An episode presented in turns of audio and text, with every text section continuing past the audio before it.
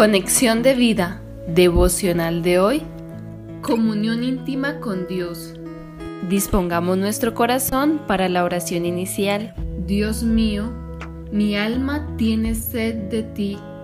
Te buscaré y sé que te hallaré porque tú no estás lejos y tus oídos están atentos a mi súplica.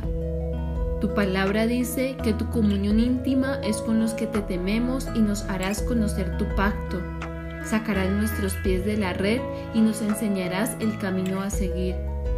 Gracias, Padre de la Gloria, porque sabemos que todas tus sendas son misericordia y verdad. Amén. Ahora leamos la palabra de Dios. Salmos capítulo 63 versículos 1 al 2. Dios, Dios mío eres tú, de madrugada te buscaré, mi alma tiene sed de ti mi carne te anhela, en tierra seca y árida donde no hay aguas, para ver tu poder y tu gloria, así como te he mirado en el santuario.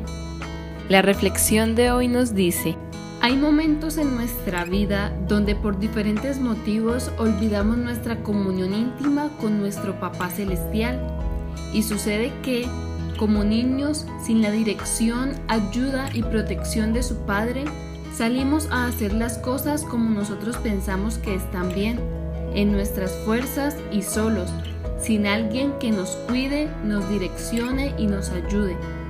Entonces, finalmente terminamos cansados, sedientos y derrotados por nuestros errores o malas decisiones.